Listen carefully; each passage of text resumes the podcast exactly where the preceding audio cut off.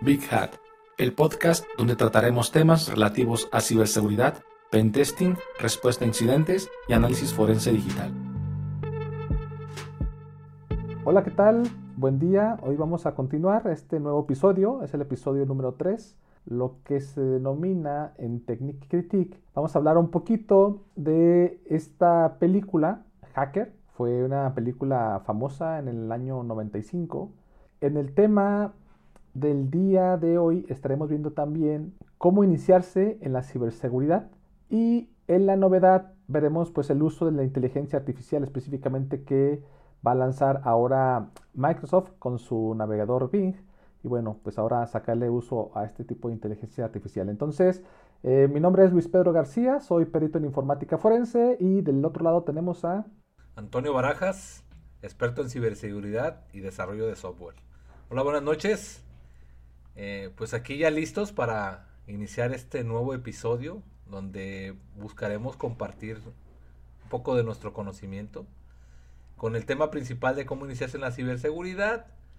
Analizaremos también la película de Hackers, eh, que su artista principal fue Angelina Jolie.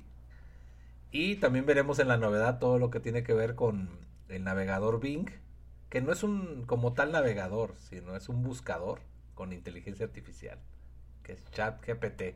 Es correcto, es un buscador. Perfectísimo. Entonces, bueno, eh, empezamos, si gustas, con el tema. El tema. ¿Cómo iniciarse en la ciberseguridad?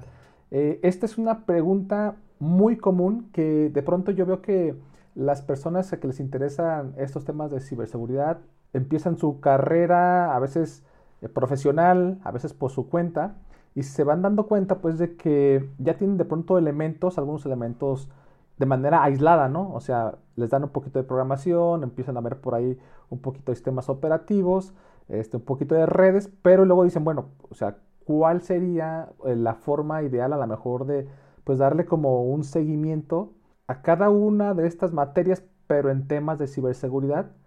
Pues a lo mejor salir y empezar a buscar trabajo, ¿no? Puede ser una de las principales causas que, se, que ellos pretenden. Entonces, pues es lo que vamos a estar platicando. ¿Qué, ¿Qué, es lo que me puedes comentar al respecto? No sé, desde tu perspectiva, ¿qué es lo que te ha tocado ver ya en la práctica?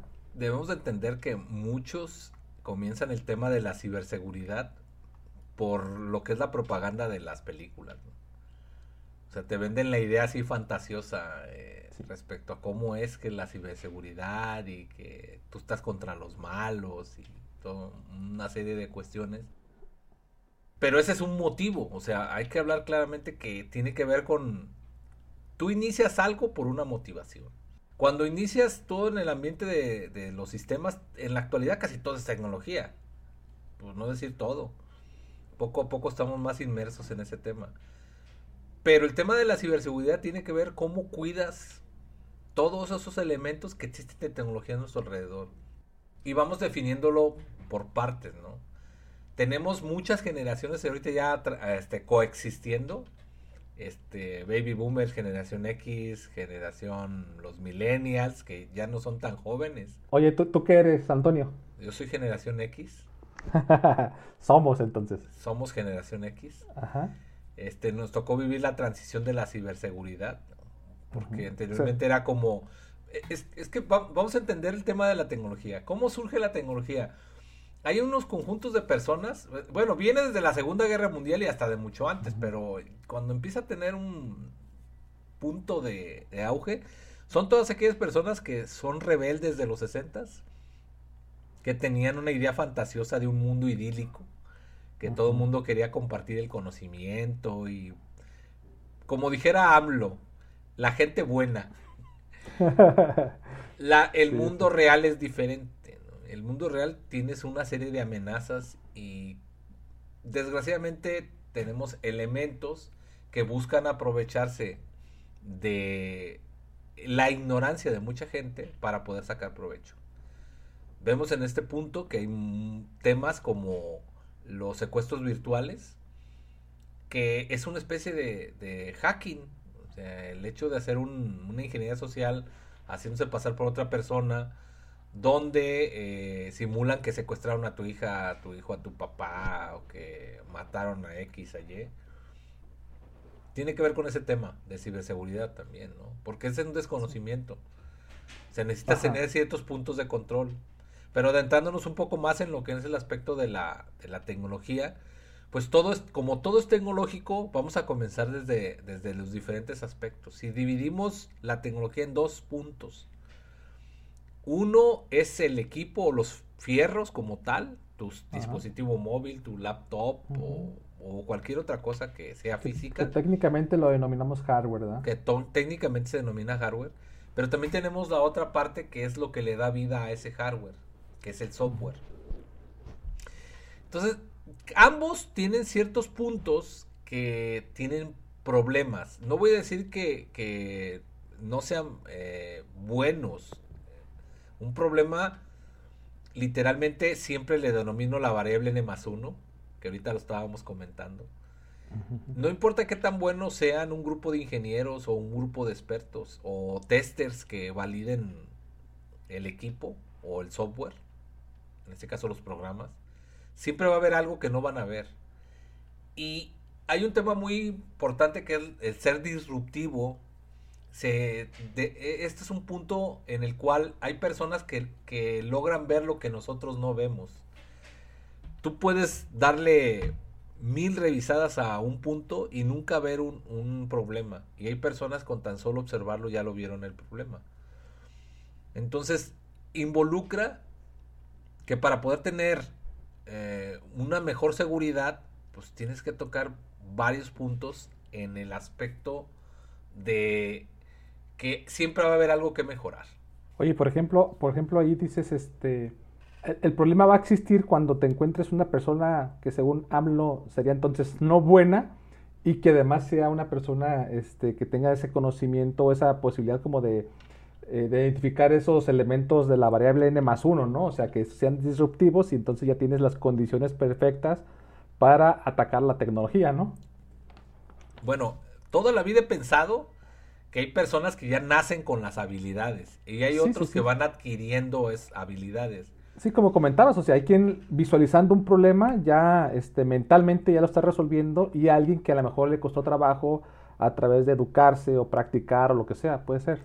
Sí, y, no, no, no estoy diciendo que sean unos mejores que los otros. Simplemente alguien ya tiene la habilidad y si se prepara va a tener una mejor habilidad. Pero debemos de entender que ahorita, en este momento o en este punto del tiempo, como todo es tecnología y tenemos diferentes personas con diferentes generaciones coexistiendo, hay personas que nacieron en la tecnología, hay otros que la, la adoptaron y hay otros que no nacieron con la tecnología y ni la han podido adoptar, entonces siguen siendo eslabones débiles. Y este punto importante de cómo iniciarse en la ciberseguridad es como, por ejemplo, cómo adentrarse en algo que ayude a la humanidad, ¿no?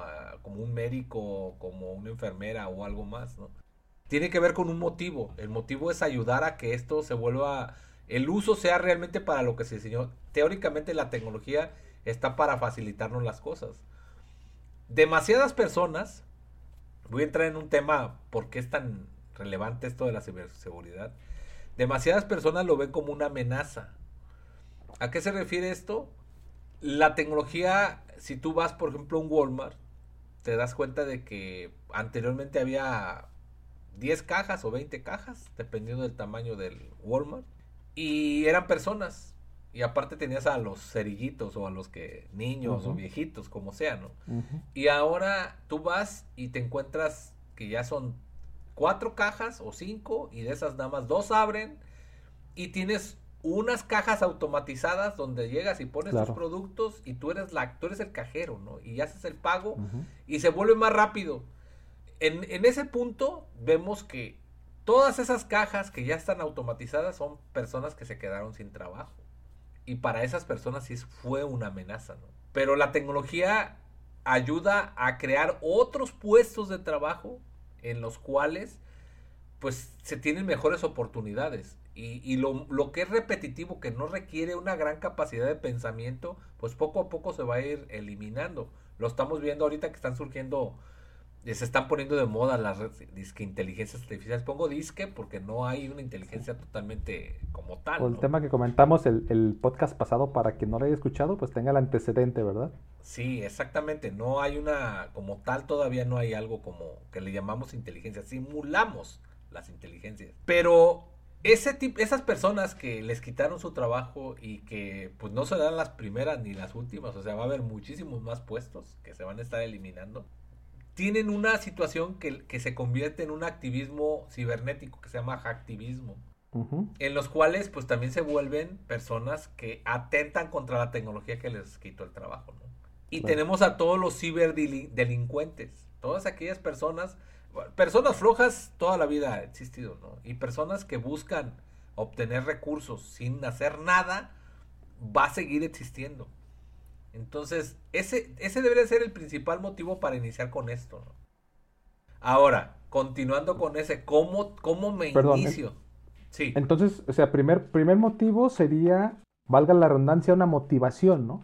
Claro, tener una motivación, una motivación que te, que te diga, yo quiero dedicarme a esto, ¿no? Hay personas que conozco que ingresan a la a alguna carrera de tecnología y les dan poquito de todo, ¿no? Programación, redes, este, ciberseguridad y, otro, bases, de, datos, y otra serie de materias, ¿no? Y llegan a un punto en que dicen, no, no, es que la programación, no, no, no es algo que me guste, ¿no? O sea, me enfoco más a las redes. Y hay otras personas que dicen, no, no, yo quiero más infraestructura, servidores. Y así sucesivamente te encuentras diferentes clases de, de personas que, que, les gusta una parte, ¿no? De esto. Pero también podemos entender que hay personas que dicen, no, pues me iría por el lado de la ciberseguridad. Y todas estas personas que se enfocan al lado de ciberseguridad, les tengo una mala noticia. O sea, si tú quieres entrar al área de ciberseguridad, pues necesitas conocer de todo y volverte un experto. Hay diferentes tipos de personas que se enfocan a la ciberseguridad, desde aquellos que bajan un programa y logran hacer algo y ya se creen hackers, o aquellos personas que tienen un mayor nivel de conocimientos, como dicen, en tierra de ciegos, el tuerto es el rey, ¿no? Y, y entonces creen que con eso ya pueden lograrlo, cuando en la realidad una persona enfocada a la ciberseguridad, pues también tiene sus subdivisiones, es algo muy amplio. Pero ¿por qué empezaría? ¿Por qué parte empezaría yo? La primera sería empezar a, a entender qué es la tecnología, cómo está compuesta y qué elementos conllevan esta parte tecnológica, porque la ciberseguridad no solo tiene que ver con, con servidores o con redes o con programas. También tiene que ver con infraestructuras, con videovigilancias, entre otros aspectos. Entonces, una vez que tú ya empiezas a conocer todo eso y que te empiezas a llenar de lo que es la seguridad eh, tecnológica, ya puedes tú empezar a armarte una maqueta o algo que te ayude a empezar a validar. Existen páginas, existen programas que te pueden ayudar a entender cómo puedes ir evolucionando en la ciberseguridad. Pero lo más importante, lo primero es el conocimiento, ponerse a estudiar, estudiar los elementos que conllevan todo el aspecto tecnológico. Y de eso comenzar a elegir ciertos puntos que te llamen más la atención en los cuales te quieres especializar. Pero por ejemplo, te dices como este conocimiento la tecnología, ¿no? O sea, ¿cómo, ¿cómo se te ocurre que alguien pueda tener, o sea, no es que haya como una materia, un curso, o sea, ¿cuál sería ahí como la propuesta para decir este conocimientos de tecnología? Ok, sí es correcto, no, no hay materias. De hecho, conozco muchas personas que todo lo quieren hacer con cursitis y, y la verdad es que eso no, las habilidades pues ya las tienen las personas, ¿no? La, el, los cursos te afinan las habilidades, ¿no? Pero a ver, ¿qué, ¿qué sería conocer la tecnología? Pues si tú tienes cualquier clase de aparato tecnológico en tu casa, la curiosidad de empezar a entenderlo cómo trabaja y cómo funciona y qué elementos lo componen, eso es conocer ámbitos tecnológicos. Y eso te puede llevar a descubrir si, si están completamente eh, seguros o no. Es decir, por más que tú puedas pensar que un equipo de reproducción de, música es eh, inhackeable, pues a lo mejor si tú lo conoces ya a la perfección, todo lo que lo compone, puedes descubrir que no es así. Y a su vez puedes entender otros aspectos, ¿no? Cualquier situación que tengas en tu casa, con, desde el microondas, la televisión, todos son aspectos tecnológicos. Oye, eh, yo, yo recuerdo simplemente este, cuando comprabas un dispositivo, ¿no? O sea, como ahorita comentaste, el horno de microondas. En lo personal, a mí me gustaba mucho leer el manual. O sea, empezar ya desde ahí, ¿no? No tener y ver, aquí se prende y aquí le doy 10 minutos y ya con eso me quedé. Cuando a lo mejor la propia configuración del dispositivo permite que tenga N más funciones, ¿no? O sea, que estaban ya programadas. No estoy hablando todavía esas de las N más 1, sino las que de ya de por sí, como ese interés, esa motivación que uno tiene de saberle, buscarle qué cosas puede hacer el dispositivo, y trae ya programados por sí solo, y sacarle por lo menos ese provecho, ¿no? Usarlas al 90% de su uso posiblemente, ¿no? Desde las cuestiones más básicas, ¿no? Ahorita hablé de un microondas, pero obviamente pues estamos pensando ya eh, en temas como una cámara de circuito cerrado, tu roteador que te entrega la compañía, que a veces nos quedamos con, con, las configuraciones básicas y nunca sabemos que trae por ahí el botón de reset o algunas listas blancas o listas negras, ¿no? Es, es correcto, lo primero la curiosidad. Casi cualquier aparato que, que tú puedas tener en tu casa tiene muchísimo más funciones de las que tú te puedas pensar. no conozco a nadie que diga, ah, es que lo conozco, lo domino de, de pies a cabeza. O sea, ¿qué, qué, hace la mayoría de las personas? Pues saberlo encender, ¿no? Y en la televisión, eh, ponerle en el canal que le gusta, y más de ahí ya no pasan. Pero si tú te pones a investigar, te darás cuenta que tienen muchas funciones que totalmente desconoces. Y ahí vienen varios factores, ¿no? La primera, la curiosidad. La segunda, el poder eh, entender la operación estudiando, estudiando aquí en el manual. Ahora, estamos en una época que lo que más hace es información. Tú, cualquier cosa puedes investigarla y te encuentras desde comentarios, videos, manuales, hasta cómo transformarla en, no sé, una nave espacial. Estoy suponiendo unas cosas bastante elevadas. Pero existe de todo. La única cuestión, lo único que debes de tener es tiempo, curiosidad y comenzar a investigar. esos son de los puntos claves en, en, lo que es la ciberseguridad. Porque eso que estás haciendo en tu casa, con ese horno de microondas, con esa televisión o con cualquier otro aparato que tú te encuentres, te va a llevar a que cuando llegues a un nivel un poco más avanzado con equipos o dispositivos que permiten las comunicaciones, pues los puedas entender, ¿no? Si alguien, por ejemplo, dijera, es que yo quiero saber cómo hackear una red inalámbrica, pues para empezar desde conocer cómo está compuesta. Si te digo yo es que las ondas viajan a través del espectro electromagnético sobre cierta frecuencia y ni siquiera sabes qué es eso, pues jamás vas a poder entender cómo podrían ser esos puntos vulnerables, cómo los podrías eh, hackear, capturar, identificar. Pero, obviamente vamos a caer en el otro que es la parte de la desinformación, ¿no? Así como hay mucha información valiosa, también hay mucha desinformación. Siempre he comentado que el que vende no puede ser el que te dé el conocimiento. Y, voy a decir por qué. Si yo te quiero vender un curso, pues yo te voy a despertar eso para el curso y obviamente a lo mejor lo voy a enfocar en lo que yo quiero pero no realmente en lo que tú quieres saber. ¿Por qué? Porque siempre no puedes ser juez y parte. Si tú vas a ponerte a investigar lo que quieras, deben de ser de cualquier sitio que no te estén ofreciendo una capacitación. Ya después vendrá la capacitación, porque es obvio que si no, si tú quieres especializarte, vas a tener que recurrir a un lugar, pero es fácil vender pan caliente a alguien que no sabe de pan. ¿No? O sea, es, eh, puedes venderle un pan malo eh, a alguien que, no sabe de pan y va a pensar que es pan francés o no sé, ¿no?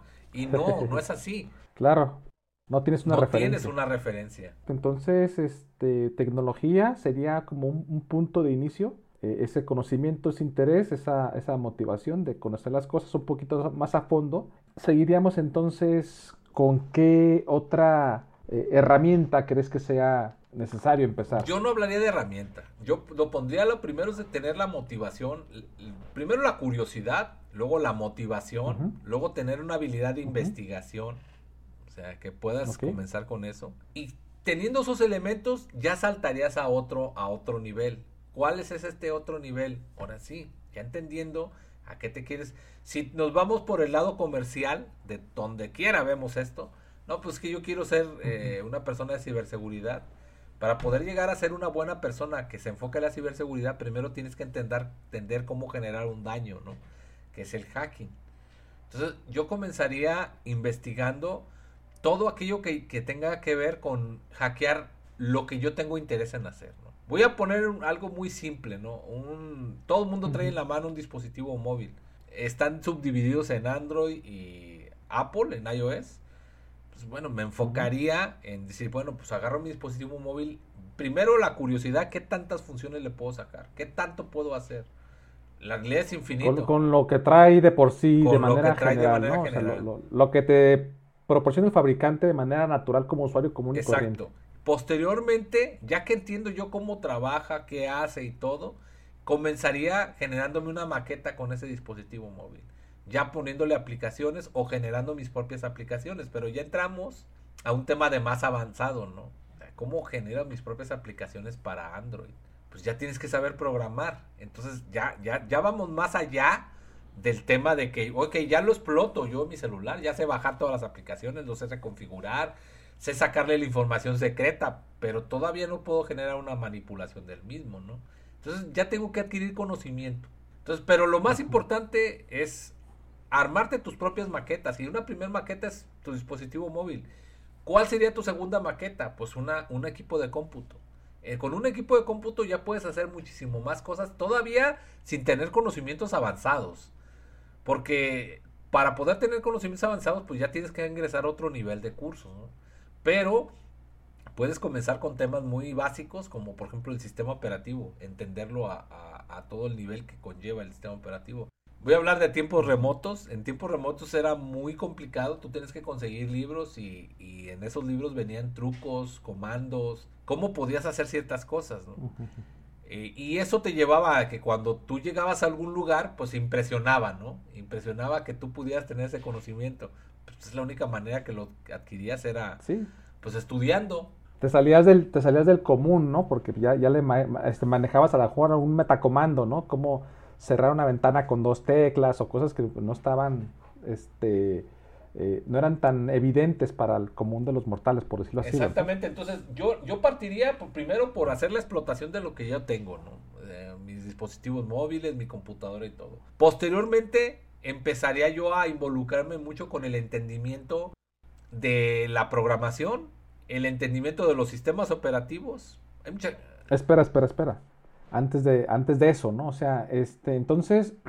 Sí, entender el funcionamiento de dispositivos que comentaste teléfonos celulares, sean Android, sean iOS, por ejemplo. Revisar la mejor su, estructura de cada uno, ¿no? O sea, cómo hay una variación dependiendo de cómo se hayan diseñado, desarrollado, bajo qué tecnología, si es Unix o es Linux o, cualquier sistema operativo, como es su, sistema de archivos incluso. Pero y luego, eh, ahorita que brincaste a la programación y antes de que te muevas de ahí, en el caso de programación, ¿por qué lenguajes podría empezar alguien a, o sea, a, estudiar orientado a este mismo tema de, ciberseguridad? ¿Cuál crees que sea como el camino? Si es alguien que todavía no tiene conocimientos o está empezando la carrera en sí, ¿qué lenguaje sería más simple o idóneo para empezar por ahí? Yo empezaría con Python.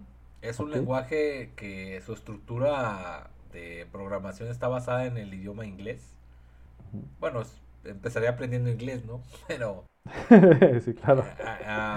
El Python te daría esa... Aparte es una herramienta que te ayuda, es, fácil de instalar, fácil de interpretar, fácil de construir y te ayuda mucho a hacer análisis de patrones de datos. Entonces, Oye, pero fíjate, antes de, de que continúes, yo pensaría lenguaje C o C++, que siento que es como la, el antecesor de todos estos a lo mejor de los más fuertes. Yo recuerdo de pronto cuando las personas me preguntan, oye, ¿qué sería bueno? Que tenga, que yo, que uso Windows, cambiarme a Mac o qué onda? Y les digo, bueno, es que la verdad, si tú, si tú no tuvieras ningún conocimiento, siento que eh, los sistemas basados en Mac son más intuitivos, la forma de organizar las cosas son más ergonómicos para su manejo a un Windows. Pero cuando tú ya manejas Windows y le brincas a Mac, como que hay una cierta traba mental porque las cosas son distintas. Entonces acá siento que sería lo mismo, como que Python lo siento muy eh, como un lenguaje más natural, eh, a diferencia de que empezaras con un lenguaje C, por ejemplo. Pero sí sería lo ideal en, ese sentido. Es que, a ver, vamos, a comenzar por qué yo digo Python. Tú tienes que tener un lenguaje que sea independiente de la, de la, este, de la arquitectura de la computadora donde tú estás. Computadora, dispositivo móvil, lo que quieras, debe ser independiente. Entonces, un C depende de la arquitectura. Por lo tanto, en ese punto es muy poderoso. Yo no digo que no. De hecho, la mayoría de las cosas puedes generar componentes. No, no, no. O sea, es una maravilla. Muy cercado a un, lenguaje de bajo nivel. De hecho, de los. Porque ya casi nadie programa en ensamblador. O sea, C o C. Pero no es un lenguaje idóneo si tú quieres tener una, una introducción a, la, a, la a las aplicaciones. Y sobre todo si por ejemplo tú quieres eh, desarrollar una interfaz para conectarse con, tu tarjeta de red, por ejemplo, ¿no? En C++ puedes tener, no sé, mil líneas para hacer algo que en Python con cinco lo haces. Entonces tienes una facilidad, es independiente del, hardware o de la arquitectura. Y aparte, pues te permite hacer una introducción muy simple. Cuando ya quieres pasar de nivel a hacer cosas más avanzadas, virus o alguna cosa así ya, este, exploits o algo, pues tienes que evolucionar, ya no, no sería un Python. Un Python sí nos ayuda, puedes desarrollar cosas bastante poderosas, sobre todo porque tiene capacidad innata para el análisis de, datos, ¿no? Sea, análisis de patrones y se enlaza perfectamente con, con sistemas para inteligencia artificial y, tiene ya muchas interfaces con, con dispositivos ¿no? externos al equipo. Pero hay ciertos factores que es el enlace entre el hardware o la comunicación para poder alterar esas eh, estructuras de comunicación. Tienes que tener un lenguaje como, como C, ¿no? C o C++. Aunque existe en la actualidad un Java que tiene también muchas de esas funcionalidades, pero es un lenguaje que requiere que los soportes con un nivel más alto de comprensión del desarrollo de aplicaciones basadas en orientados a objetos, ¿no? Cosa que, que Python no. Por eso es que lo estoy recomendando para que se comience con ese lenguaje de programación. Ok, bien, entonces, este, ya, te, te interrumpí precisamente porque tenía esa duda me surge de pronto porque sí me han llegado a preguntar esa parte, ¿no? ¿Con qué lenguaje de programación? Este será como el, idóneo para empezar y no tardarme tanto en repasar a lo mejor desde atrás hacia adelante, ¿no? Pasando por, por lenguaje C, este Java y luego brincarle a Python o algo así, ¿no? Entonces podemos decir que podemos empezar con Python y ya después conforme queramos avanzarle a algún tema en particular, si quiero aventarme ya este, como decías, ¿no? Algún virus o atacar dispositivos del Internet de las cosas, ah, entonces a lo mejor me meto un poquito más a un lenguaje de bajo nivel, ¿no? Sí, ahora, si me dijeras tú, ¿qué necesitas para aprender a... ¿qué, me sugerirías para... Eh, qué o qué lenguaje de programación? O sea, mencioné Python, ¿no? Pero yo, yo sugeriría lo primero es tener un pensamiento abstracto. No todas las personas, debemos entender que no todos tienen capacidad de tener un pensamiento abstracto. El entender una, una cosa que quiero hacer y traducirlo para que se pueda desarrollar en, una, en un programa o en un lenguaje de programación, ese punto, esa línea tan delgada hace que sean buenos o malos programas. La mayoría de la gente no tiene esa capacidad y te lo digo por experiencia, o sea, tengo que pasar detalles de que tú dices, es que está tan simple, o sea, lo estoy viendo, cómo es, fluye los datos, este, de aquí para acá, y el desarrollador, por más experiencia que tenga, se te queda viendo no y dice, pues no. Entonces, se lo tienes que poner de una, tienes que traducirlo de una manera abstracta. ¿Por qué? Porque un programador piensa de manera estructurada. Y una persona, pero para producir, producir código, pero una persona que está enfocada en traducir una necesidad en algo que ya se pueda programar, no es, no es tan relevante el lenguaje de programación. Una vez que tú ya aterrizas todo eso que necesitas de manera abstracta, lo puedes poner en el lenguaje que quieras. ¿sí? Pero para empezarse a dar una idea de cómo programar, pues Python se me hace un lenguaje ideal en este punto del tiempo. Además viene nativo en la mayoría de los de los uh, de los frameworks como es eh, Kali. Este, un sistema operativo Kali pues es un Linux, pero tiene un framework basado en diferentes herramientas, ¿no? Entonces viene el Python ahí integrado. Excelente. Muy bien. ¿Qué más? ¿Qué más? ¿Qué más? Bueno, la otra es estudiar. Estudiar este, todos los que son sistemas de comunicación para que te podamos entender cómo es que se hace ese movimiento. Toda la gente quiere realizar hacking porque se tratan, piensan que es fácil meterse de un equipo a otro. Entonces tratan de controlar algo más. La ciberseguridad va más allá. Existen tantas trabas para poder llegar a un, así como se ven las películas, que lo más importante es estar estudiando cada uno de los elementos que componen todo ese enlace de comunicación. Ahorita comentabas, por ejemplo, desde conocer, por ejemplo, cómo es el funcionamiento de algunas de las ondas del espectro electromagnético, o sea, pensando en, en, Wi-Fi, cómo funciona el Wi-Fi, en qué categorías se puede dividir, cuáles son las características, cómo se hace a lo mejor este, la modulación, los distintos tipos de modulación entre cada una de las tecnologías, cómo se conforma a lo mejor este, desde lo básico, ¿no? Cómo se poncha un cable este, de Ethernet con sus distintas categorías. Ese tipo de cosas pueden ser.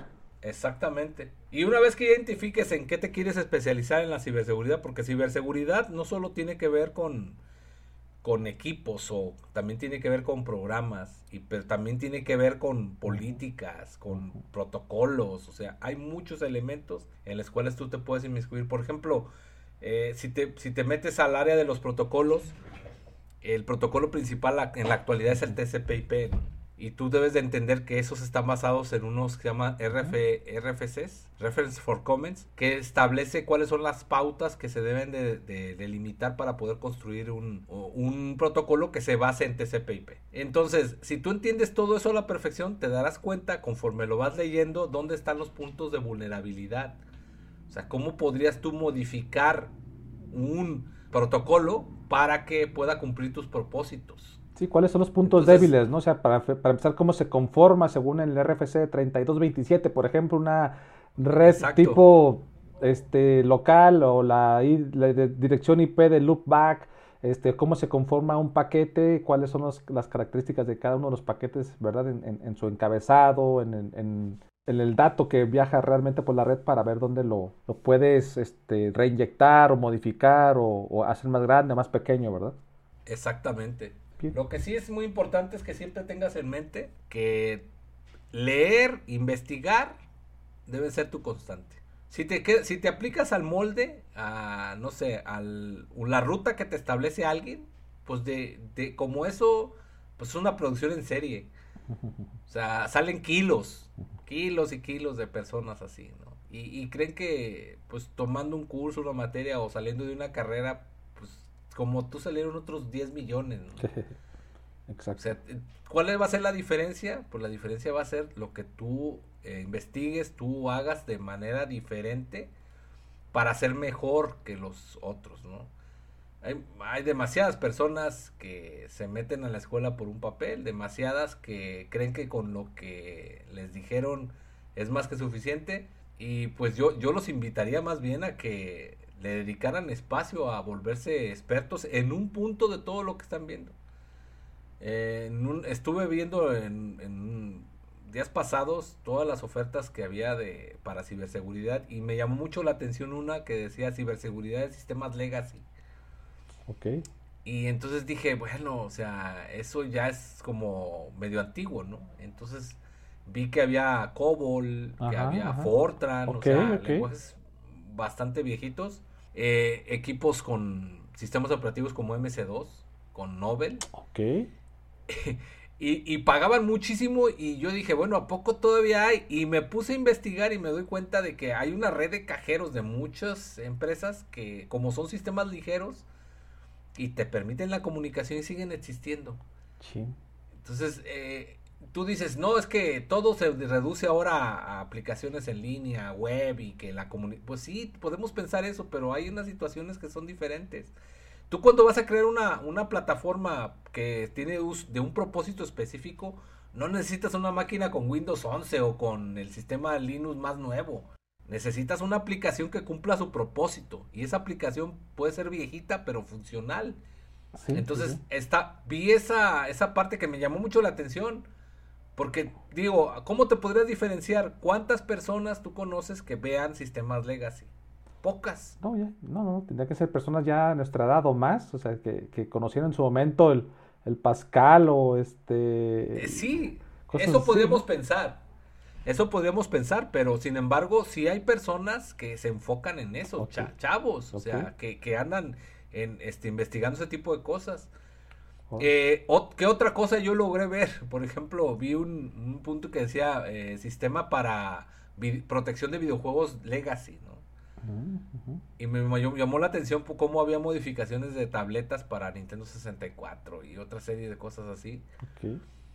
Que dije, bueno, a ver, este, ¿cómo, ¿cómo llegamos a ese punto, no? O sea, y, te das cuenta de que mercado hay. Y estoy puse dos puntos nada más, hay más. Pero todo el mundo, ¿qué quiere? Pues ah, llegas a una empresa y le dices, no, no, no, espérame, si no pones Windows 10 yo no trabajo, ¿no? Si no pones Linux Red Hat, la versión más nueva, 14, 15, no trabajo. Este, oye, aquí tengo un MS2. Pues no, no lento, pues que eso ya estás de mi abuelito. ok, pero eso es lo que está ahí. Y si tú te volviste un experto, o sea, si hay mil plazas de trabajo para ese tipo de cosas y tú no lo sabes, pues tú no vas a tener esa. ¿Y qué vas a terminar diciendo? No, pues es que no hay oportunidades para la gente de ciberseguridad. No, no hay oportunidad para el común, para los 10 millones de gentes que hacen lo mismo, ¿no? Pero para los que hacen una diferencia sí existe esa oportunidad.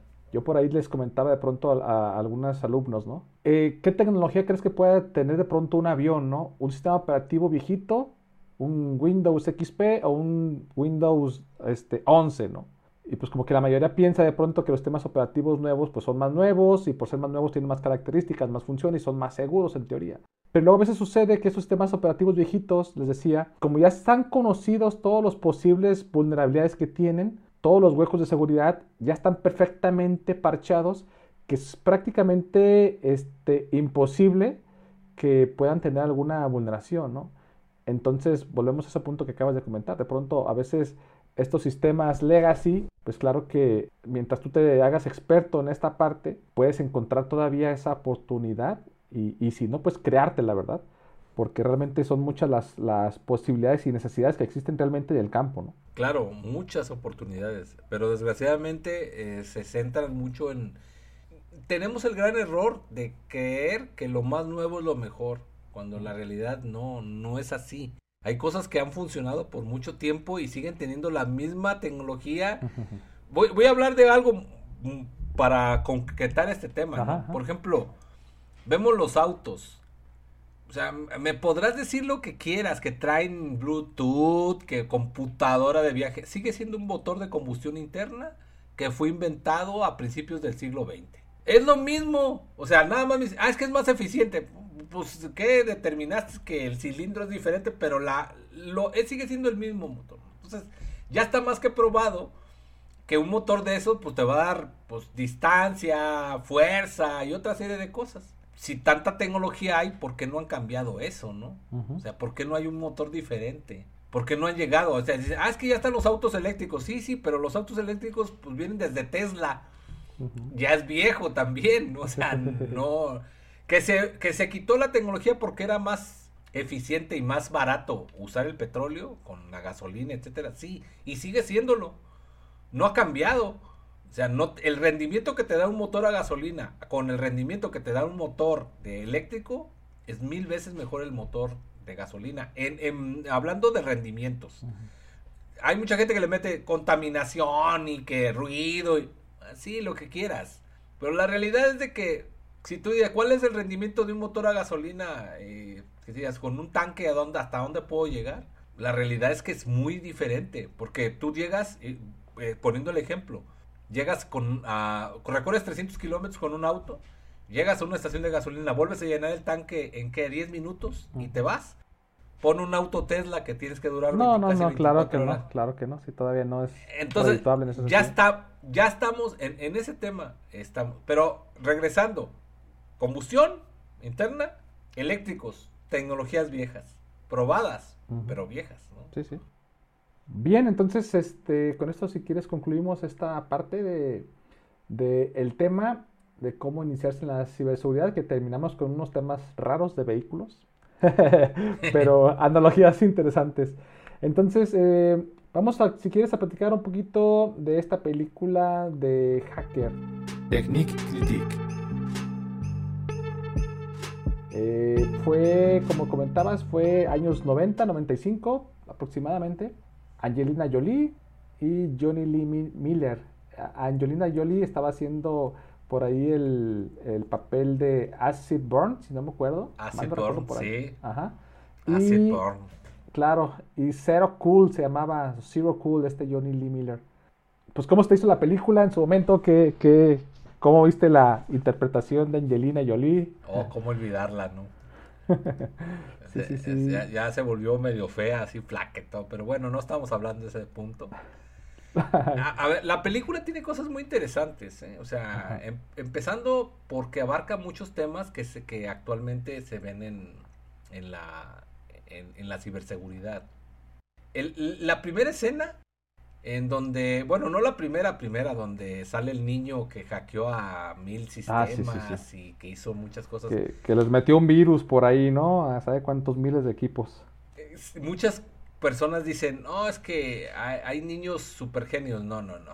O sea, hay, hay niños y hay personas en general que pueden ver lo que tú no ves. O sea, su patrón de, de análisis es diferente, ¿no? Pero bueno, quitando esa escena, regresamos a una primera escena que habla de ingeniería social y, y, y, establece algo que, que, usa la ingeniería social, ¿no? El desconocimiento y con las personas con, ignorantes en tecnología. Dijera mi padre, no contratan ingenieros para, para ponerlos de vigilantes, ¿no? sí, buena. Y, y, ves tú esa parte porque primero muchas veces, y, en la actualidad lo vemos muy seguido, ¿no? Eh, ¿qué, pasa? Una empresa no tiene sus propios vigilantes, subcontrata a una empresa que haga las labores de vigilancia y de seguridad. Y estas empresas, las personas a las que contrata, pues tampoco tienen un nivel educativo así como que digamos genios de la NASA, ¿no? Ni siquiera graduados, ni de nada, ¿no? Son personas que pues no tienen preparación. Pero luego regresamos al punto interesante de esto. Ni siquiera conocen a las personas físicamente, a las personas de, de las empresas. Sí. Empezamos por la rotación, o sea, la mayoría, la mayoría de empresas, estas personas que trabajan de vigilantes, pues son personas que están 24 por 72 o, o 24 por 48 horas, entonces es poco, hay poco contacto o conocimiento precisamente de toda la gente que está entrando y saliendo, ¿no? O sea, este, tú vienes y sabes que yo soy el, director nuevo, ah, y perfectamente te creen, ¿no? Entonces, con un poquito de ingeniería social, eh, eh, caen en ese supuesto, si, te ven bien vestido, que tienes presencia y tienes un don de mando, claro que, este, como decías, ¿no? Si tienen ellos poco conocimiento, además ignorancia, y además este, están rotando de, de, personas, pues claro que es este, muy viable que se haga con mucha facilidad esta ingeniería social, ¿no? Y, bueno, estamos hablando que la película en esa etapa del tiempo, pues todo era por modems, o sea, no, no había redes como las conocemos actualmente, ¿no? Claro. Entonces, eh, ¿qué, ¿qué, era lo único que necesitaba este cuate? Pues ingresar a la red. ¿Cómo ingresó? Pues hizo ingeniería social. Primero investigó quiénes eran los directivos de esa empresa y posteriormente se hizo pasar por una persona que daba servicio a unos ejecutivos e, y después empezó a hablar técnicamente con un nivel alto, que es como para marear tontos. y, en base, es, bueno, no en base, con base en eso, eh, logra obtener el, acceso al, al, modem correspondiente y este se conecta.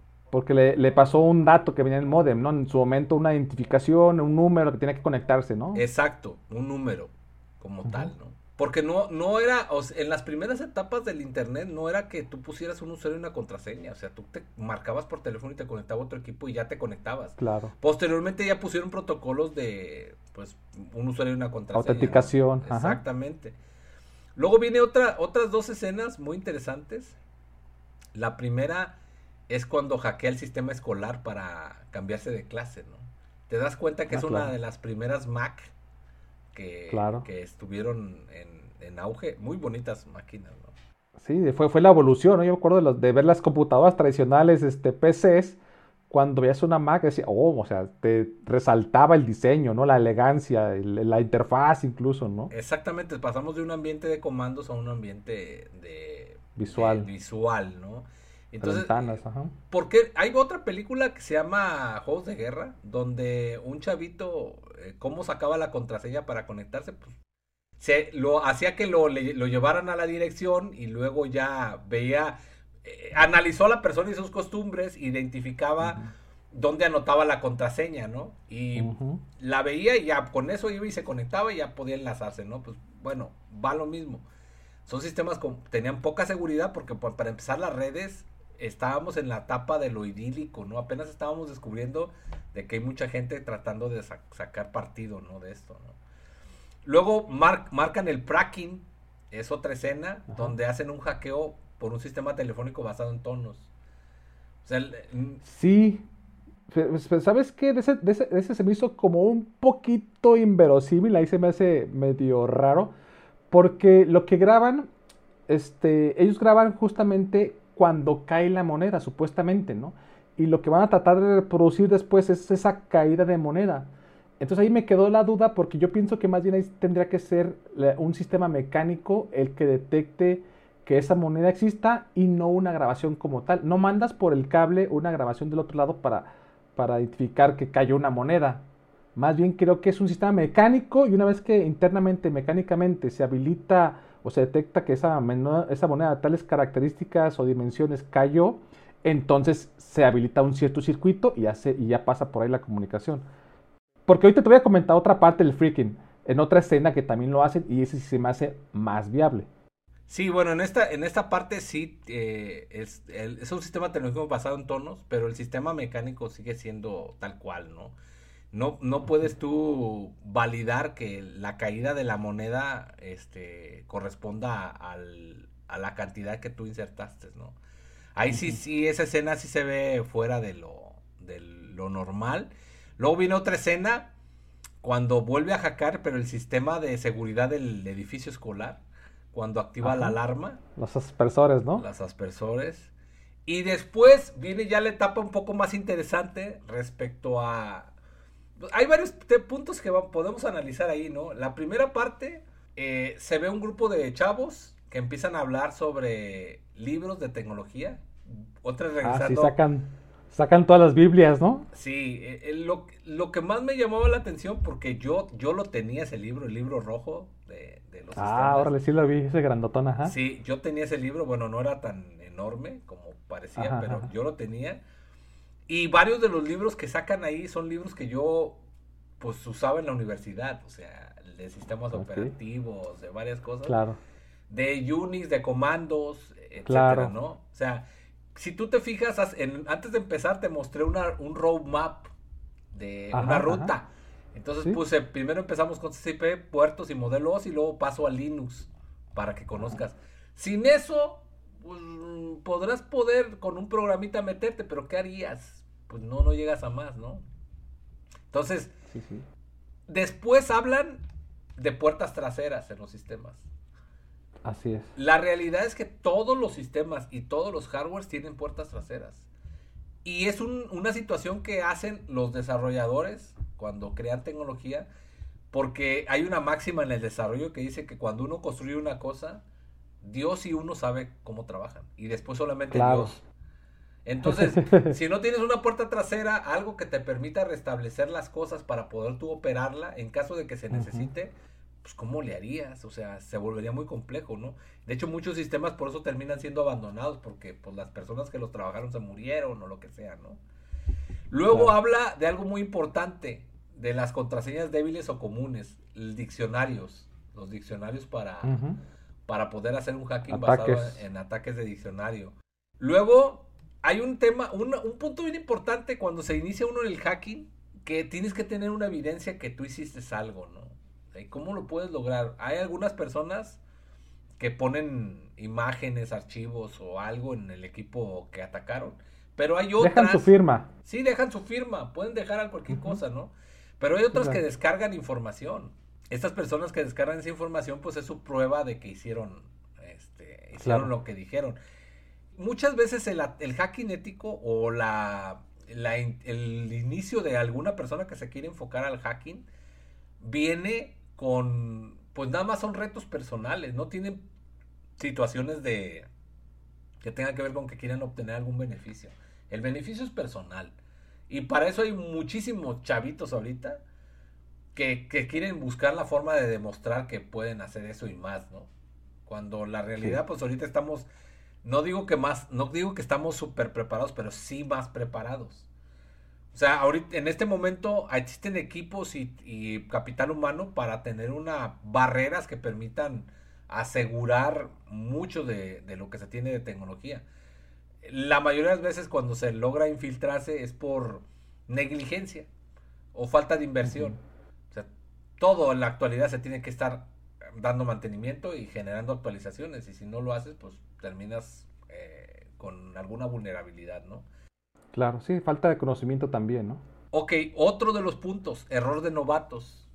Realizar el ataque o lo que quieras hacer desde tu ubicación real, sin disfrazar. Sí, que le, ponen unos sopapos al chavito, casi, casi, ¿no? Porque pues, lo hizo desde su casa. Exacto. Luego, eh, el, vemos un, un, grupo de, de, gente del FBI que le puse sistema legal no actualizado. A ver, a ver, ¿por qué? ¿Por qué? porque no existen leyes para poder tipificar todos los que está pasando. Por más que al principio lo condenan, pues estás hablando con un grupo de ignorantes que ni siquiera sabe de lo que se están hablando. O sea, no tienen ni la menor idea de lo que están haciendo. Cualquiera se los puede bailar, como lo hizo el otro, el, el cracker malo, inventando un montón de cosas pues, pues, no tenías gente preparada para poder hacer una investigación. O sea, y, el sistema legal, este, lo pongo que está, no está actualizado porque las personas que se dedican a impartir la ley tendrían que estar informadas. O sea, no puedes mandar un grupo de agentes que atacan robos comunes de la calle para ver temas legales respecto a lo, a, a, lo que tiene que ver con la informática y los hacking. Sí, siempre, siempre hay ese desfase, ¿no? Siempre hay ese desfase.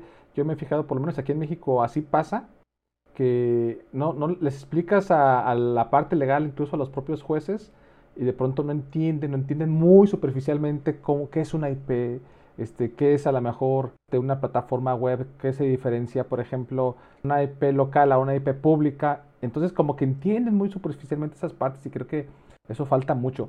Aunque fíjate que yo eh, ellos mencionan que los estaban deteniendo basados en el acta del, de Estados Unidos, la de acta 1986, si mal no recuerdo, es el dato que dan. Revisé y sí está ya como tal la legislación, está tipificada tal cual el delito por intrusión a equipos, bla, bla, bla. Entonces sí los mencionan, pero sí en efecto puede ser que las personas que, el equivalente aquí, los países que mandan, pues son esos que más te golpean, ¿no? Ah, para sacarte la información, ¿verdad? Exacto. Eh, no, no, e, esa es otra de las cosas. O sea, tú ves el sistema legal, o sea, el sistema de impartición de justicia, la policía, y, los ves y muchas veces cuando te paran ni siquiera conocen la fregada constitución. No, no tienen ni idea de las leyes, nada más andan viendo a ver qué. O sea, son delincuentes con, con charola. placas. Charola, o sea, no tienen un nivel de conocimiento. Hay otro punto aquí en, en lo que lo puse. Ajá hay una comunidad de hackers que son los chinos que aparecen ahí. Ah, sí, y me gustó una de sus frases que dice, hackear es más que un crimen, es más para sobrevivir, ¿no? E, y, viene mucho, habla ahí del tema idílico de, de, que las cosas deben de ser gratis y estar a disposición y todo el mundo debe ser feliz y, debe, y no, no dar nada al capital, claro. a los que se benefician, ¿no? Por ejemplo, el sistema telefónico. O sea, ellos determinaban que era demasiado costoso y que tenía que ser gratuito. Pero ¿por qué se tiene que ser gratuito? Se están dando un servicio. Claro, y alguien, alguien pagó la, la, antena, eh, traza, el trazado de la red, este, el mantenimiento lo está pagando seguramente alguien. Entonces, este, como comentas, sí es un tema más idílico, ¿no? Y, y se me hace botana porque ellos hacen un ejército, ellos le llaman un ejército electrónico, ¿no? Este, me, me, llama la atención eso porque eh, estas personas eran como de origen asiático, esos que comentas.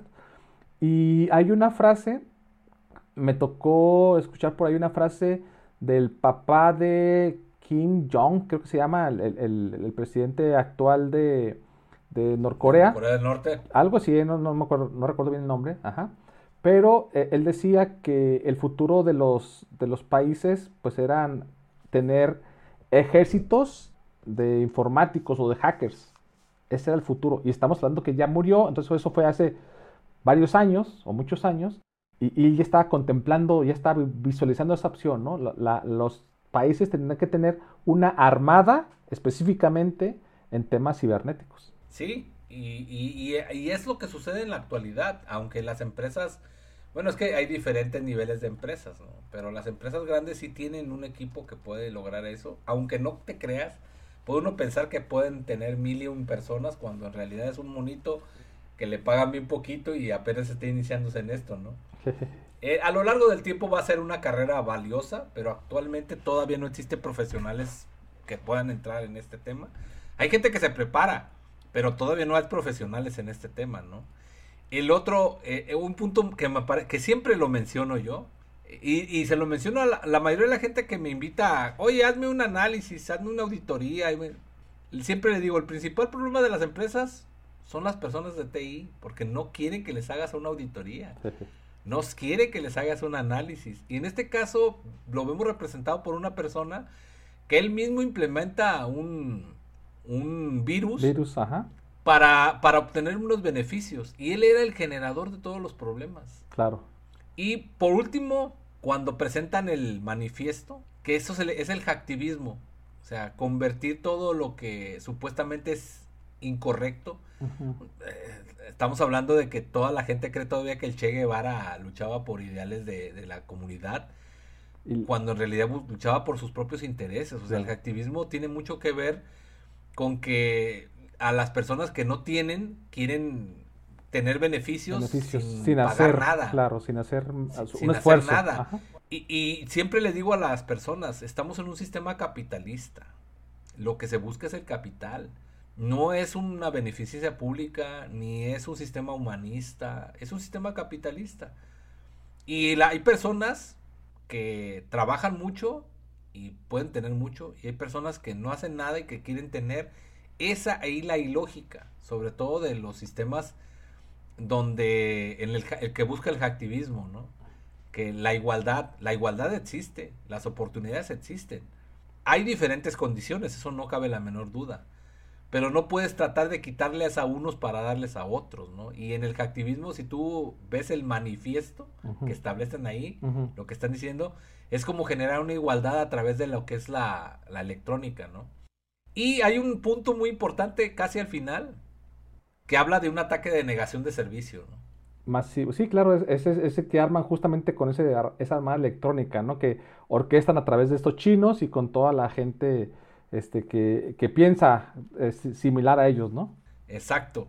Hay, hay, un, hay un, tema muy importante aquí que, se me olvidaba, que es un, una etapa antes del, del denegación of service, Ajá. Night of service, que es cuando te das cuenta de lo vulnerable que es que puedan alterar la información, ¿no? O sea, al policía le empiezan a hacer la vida de cuadros, ¿no? Ah, lo anuncian en sitios de travestis, que lo puede seguir, que actualmente se puede seguir haciendo. Claro, claro, sí. Conozco varios temas, varias personas que les ha pasado algo similar, ¿eh?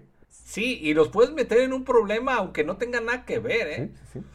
Luego está el tema de la alteración de registros eh, con respecto a lo bancario, ¿no? Esta persona pues, no tiene saldo, tu cuenta, pues espérate, ¿cómo no voy a tener saldo en mi cuenta? Eso se puede seguir dando. Claro. Eh, hace poco mm, vi, vimos en las noticias que BBVA les depositó de más a unas personas. Literalmente, o sea, es algo, no por quiero decir que fue un hackeo, pero ya desde el hecho de que sea, haya un error humano de una persona que haga mal una aplicación o algo, pues puede generar este tipo de problemáticas, ¿no? Sí, sí, sí. Que genera más problemas porque hay personas que los dejaron sin nada también. Claro. Sí, yo, yo creo que el, el 50% de mis trabajos periciales tienen que ver con temas de transferencias electrónicas no reconocidas. O sea, son accesos finalmente a, las cuentas de personas y los, los dejan sin nada. O sea, estamos hablando de desde 100 mil pesos hasta 4 o 5 millones. Ay, pues está complicado. Sí, sí, sí. Y fíjate que eh, yo anoté por ahí, me, me, gustó por ahí una escena también donde hacen un freaking, ese sí lo hacen, el chavo desde la cárcel, este que era venezolano, le prestan el teléfono unos minutos y es un teléfono todavía de estos de pulsos. Entonces, el, al principio la persona le da la operadora, pero él lo que hace es colgar, volver a levantar la bocina. Y, el funcionamiento de los teléfonos de, por código de pulsos es que, por ejemplo, no sé si te acuerdas esos de de ruedita, ¿no? Que sí, sí, sí. girabas el número 1, entonces era un pulso únicamente, ¿no? Girabas el número 5 y entonces eran 5 pulsos. Es lo que pasaba por, este realmente. Pero este, este teléfono, como nomás tiene un botón, entonces lo que tú tienes que simular es esa ruedita. ¿Y cómo lo haces? Avientas un pulso con un 1 y si quieres aventar 5 pulsos, entonces presionas 5 veces el, el, botoncito, ¿no? 1, 2, 3, 4, 5 y ya tienes el número 5. Y ese era el funcionamiento del, del teléfono del código de pulsos, a diferencia del que mencionamos al principio que era de multifrecuencia. Y entonces él sí puede llamar al número específico que él quiere porque se lo sabe de memoria y pues únicamente es estar presionando varias veces los números. Entonces eso sí se me hizo muy apegado a la realidad y esta misma técnica la utiliza en una película del silencio de los, de los inocentes, este Animal Lecter. En algún momento también desde la cárcel, aunque nomás tiene acceso a un, a un solo número a través de la operadora, él logra llamar a una persona del exterior justamente a través de ese tipo de, hackeo, ¿no? Sí, una forma vulnerable, pero regresando al tema, fueron, no fueron creados porque pensaran que alguien los fuera a hackear. No, no, exactamente. Fueron creados para resolver un problema. Sí, claro. Y ya después, pues empezaron a tener que meterle más seguridad. Que eso a su vez también hace más costosas las cosas, ¿no? Al final tienes más policías que beneficios porque la tecnología sigue siendo la misma. Excelente, pues, no sé si tengas algún otro comentario de esta película. Pues bueno, en ese momento estaba guapa coincido, coincido, perfecto, gracias. Y vámonos entonces con la novedad. Último tema, buscador Bing, que anunció por ahí Microsoft que ya iba a estar utilizando inteligencia artificial pues para las consultas a través del buscador. Entonces, eh, ¿qué opinión te merece? Pues sí, ¿crees que sea más eficiente? Eh, cómo pudiera mejorar o, qué puede pasar con este tipo de novedades que seguramente pues ya en algún punto todos los demás buscadores, en el caso por ejemplo de Chrome, pues tendría que estar tendiendo a hacer lo mismo más o menos, ¿no? Ok, eh, Chrome es un navegador y Google es el, buscador y en este caso Bing es lo mismo. Perdón, perdón. Hay que entender una cosa, cómo, trabaja, cómo trabajaban los buscadores, ¿no? Eh, los buscadores realizaban una búsqueda a través de un algoritmo en base a, eh, páginas donde tenían una serie de metadatos, pero también tenían una cuestión que le llamaban indexación. Su algoritmo les permitía hacer una definición de qué páginas se adaptaban más a lo que tú buscabas.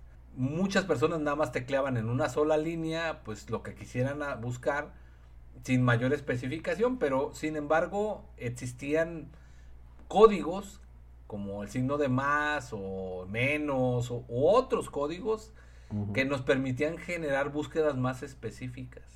Pero todo se basaba en lo mismo. Metiéndole un punto adicional, estaba también eh, la parte de la priorización con base en, el pago que se hacían ciertas empresas para que aparecieran en las primeras páginas. Ahora, ¿cuál era el éxito de Bing con eh, respecto a Chrome? O sea, eh, respecto a Google como tal, ¿no? Bing pues viene con, el Microsoft Edge. Bueno, la diferencia principal eran los, las, las empresas y los servidores que estaban abonados o enlazados a la plataforma. O sea, entre más empresas estuvieran ahí afiliadas, pues más fácil era que realizaras una búsqueda, ¿no? Entonces, si tú tenías un grupo de empresas, tú te vas a, si decías una comparativa entre tres buscadores, Yahoo, Google y Bing, anteriormente, pues el número de empresas que estaban relacionadas con Google, pues era muchísimo mayor que las que existían con Bing o con Yahoo. y, y, no solamente eso, sino que la priorización era diferente. la priorización y la presentación de los datos, porque eh, un buscador como tal, su algoritmo no solo debe buscar metadatos, la indexación o el contenido de las páginas. Eh, tenemos que tener claro de que muchas páginas cuando se construyen, se le llama renderizar a esto. Eh, hay páginas simples, hay páginas renderizadas, hay páginas que son dinámicas, o sea, dependiendo de lo que tú quieras buscar existen, se construyen o se presenta la información pues era como se iban estructurando, ¿no? Y la presentación de la información para que tú pudieras acceder a ella eh, la rapidez y la eficiencia era que también la que definía eh, qué, tan aceptado no era un, navegador. Ahora, Chrome también tuvo una mayor aceptación, no solo porque su algoritmo demostró que era muy bueno, sino también porque tenía que ver con lo que es el open source. Demasiadas personas tenían acceso al código fuente que permitía que tú fueras haciendo adaptaciones.